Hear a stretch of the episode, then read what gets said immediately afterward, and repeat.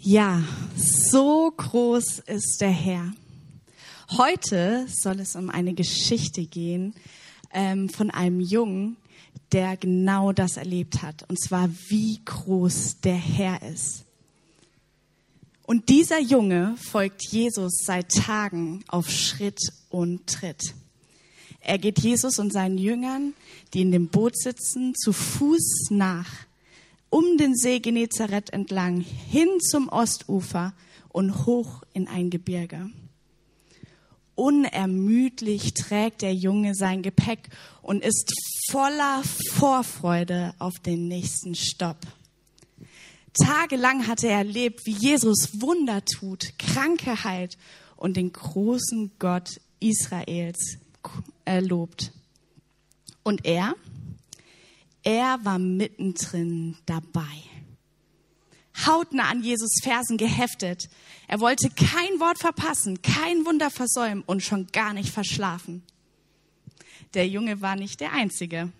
Seine ganze Familie und eine riesige Menge an Menschen laufen Jesus nach und wollen seine Zeichen sehen, die ihnen beweisen sollen, dass Jesus wirklich Gottes Sohn ist und der erhoffte Messias. Nach einem langen Tag der Wanderung kommen sie endlich gemeinsam oben auf dem Berg an. Und jetzt? Jesus setzt sich hin auf eine grüne Wiese und sofort wissen alle Bescheid. Jetzt wird er wieder zu uns sprechen. Aber nichts dergleichen passiert. Jesus tuschelt erstmal mit seinen Freunden. Worum es da wohl geht? Der Junge hört nur ein paar Wortfetzen.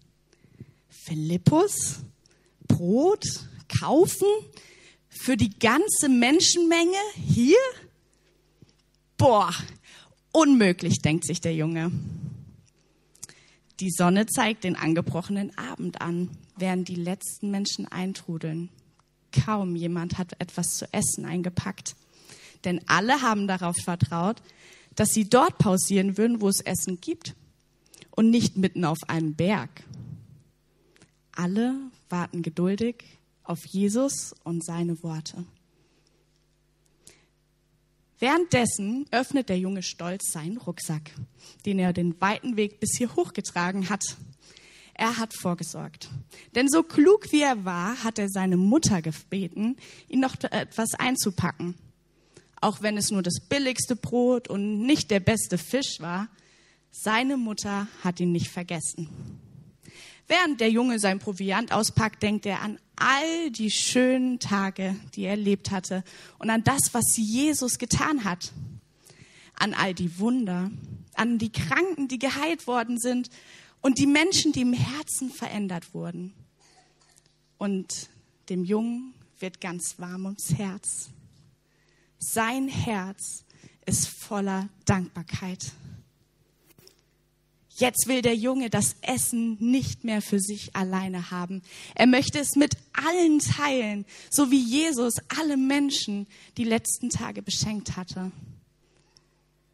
Aber ist das billige Brot und die getrockneten Fische genug für Jesus? Oder lachen sie ihn wegen dem billigen Brot aus?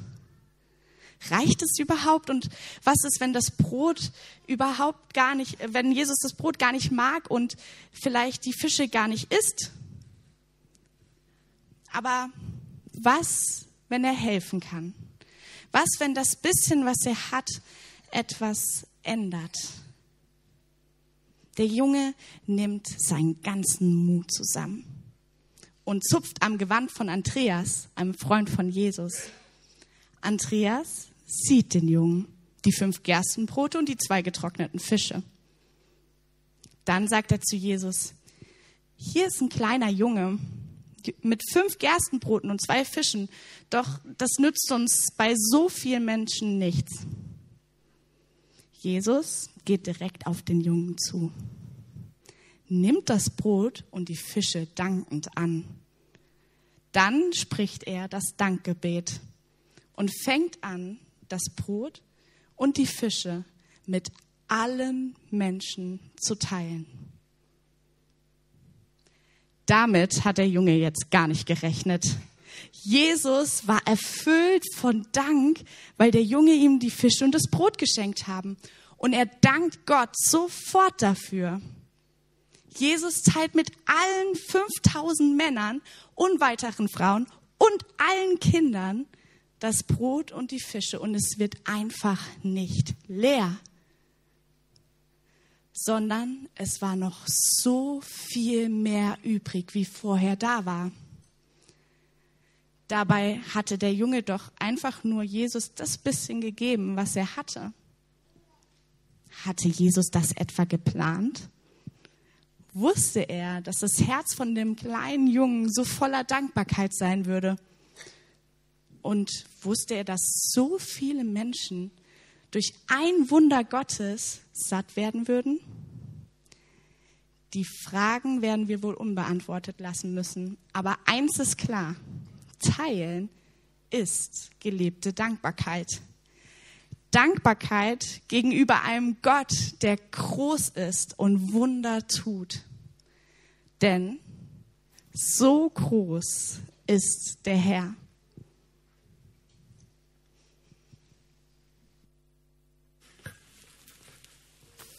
Bevor es dazu kommt und kam, dass 5000 Erwachsene wahrscheinlich waren es deutlich mehr, und Kinder satt werden von fünf Broten und zwei Fischen, kommt es noch zu einem kleinen Test.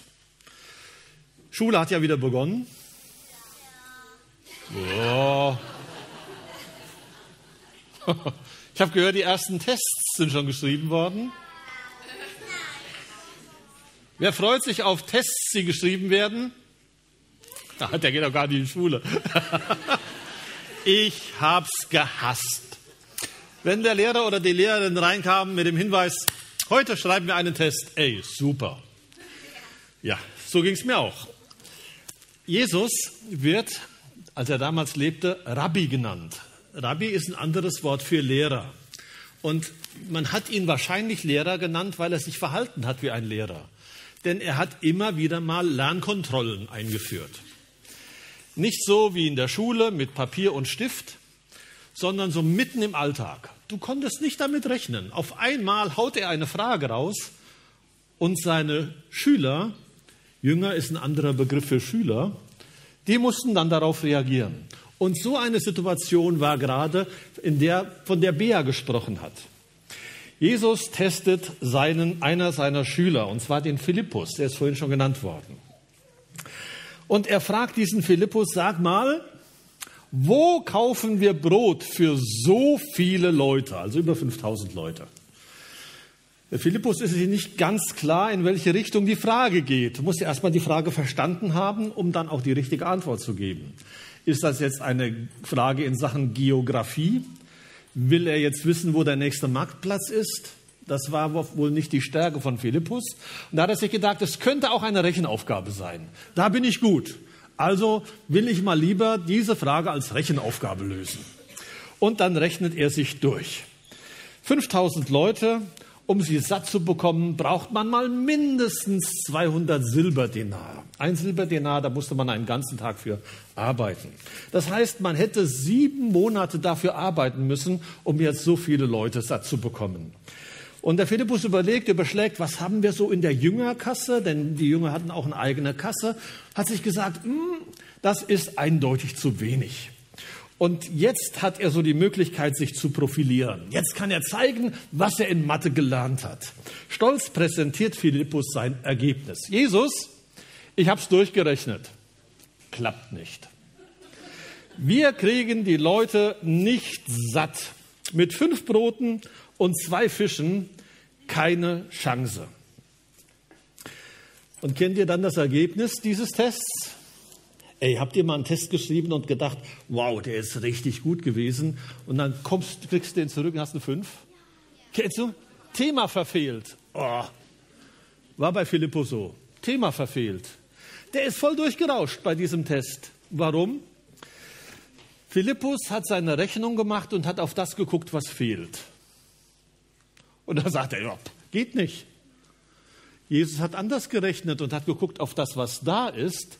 Und er hat mit dem Faktor Teilen gerechnet und mit dem Faktor, Gott kann was draus machen.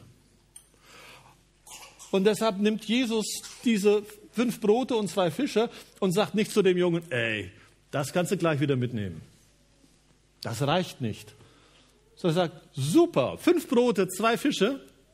Ich danke meinem Vater im Himmel dafür und wir geben es weiter. Wir teilen. Das Ergebnis ist überraschend für alle, denn am Ende werden alle satt. Und der Junge, den finde ich schon mutig. Ne? Der gibt das, was er hat. Also man sagt all in. Alles, was er hat, stellt er zur Verfügung und alle werden satt. Jesus ist ein geschickter Lehrer. Er hat seinen Schülern und auch uns Erwachsenen immer mal wieder gesagt, wenn ihr nicht werdet wie die Kinder, dann werdet ihr vom Reich Gottes überhaupt nichts kapieren. Das heißt, dieser Junge hilft uns Erwachsenen zu verstehen, wie Jesus rechnet. Und vielleicht hilft er uns auch zu verstehen, wie wir neu rechnen können, damit wir nicht durchfallen, wenn er uns prüft, wenn er einen Test mit uns schreibt oder uns anspricht. Wenn wir teilen,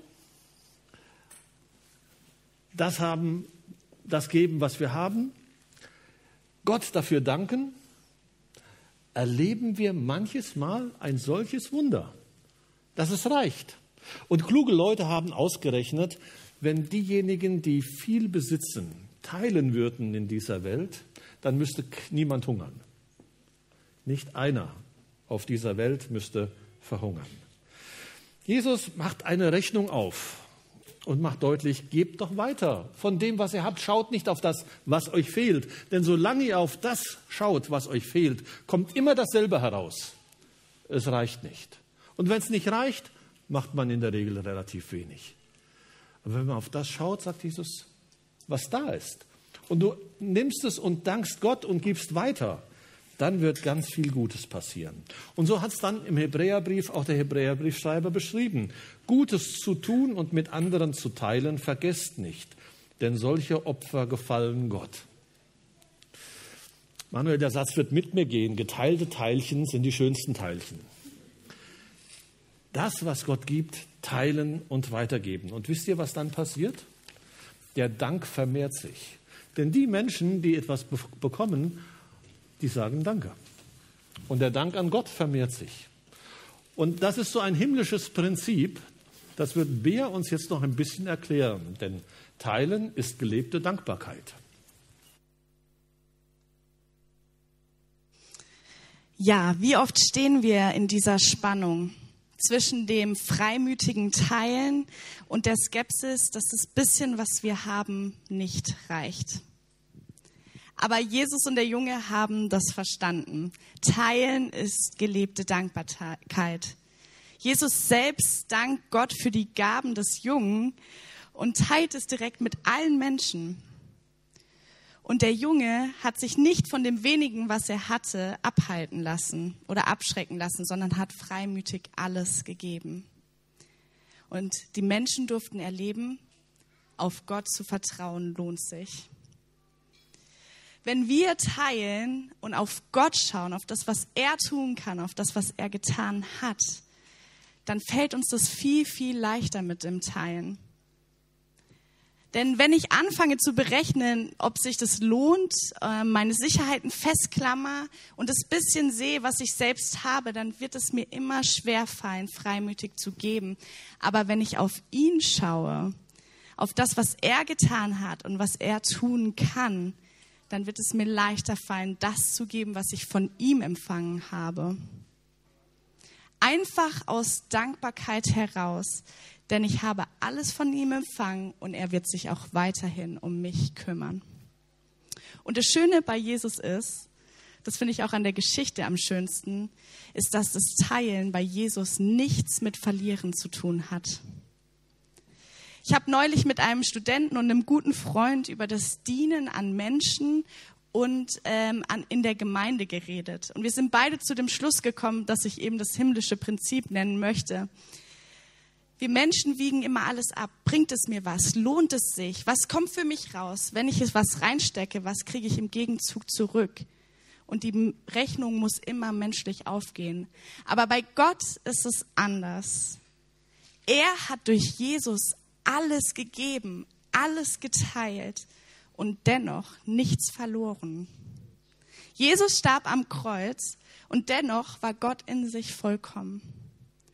Wenn wir also aus seinem Dank und seiner Liebe teilen, heraus teilen, werden wir bei Gott nichts verlieren, sondern gewinnen. Seine Rechnung geht anders auf. Wie in dem Wunder von, den, von der Speisung von den 5000 Menschen. Gott versorgt. Und wir dürfen aus Dankbarkeit dass das, was er uns gegeben hat, im Vertrauen auf ihn wieder zurückgeben, teilen. Und er wird es vermehren. Er kann es und wird es vermehren. Unsere eigene Rechnung gehen im himmlischen Prinzip nicht auf. Denn Teilen ist gelebte Dankbarkeit über einen Gott, der Wunder tut. Und mit diesem Gott, der Wunder tut und Dinge und unseren Dank vermehrt, unser Teilen vermehrt, würde ich jetzt gerne noch beten. Jesus, ich danke dir von Herzen, dass du alles mit uns geteilt hast, alles gegeben hast und dass bei dir Teilen nichts mit Verlieren zu tun hat, sondern mit Gewinn. Wir dürfen zu dir kommen, wir dürfen bei dir sein und äh, und du beschenkst uns. Und dafür möchte ich dir heute an Erntedank ganz besonders danken. Und ich lade dich echt so ein in mein Herz, dass du da Raum einnimmst und mir echt so dieses Prinzip beibringst. Dass ich lernen darf, dass ich teilen darf, freimütig teilen darf, weil du alles mit mir geteilt hast. Danke, dass du uns beschenkst, dass wir heute ein Fest des Dankes ähm, feiern dürfen.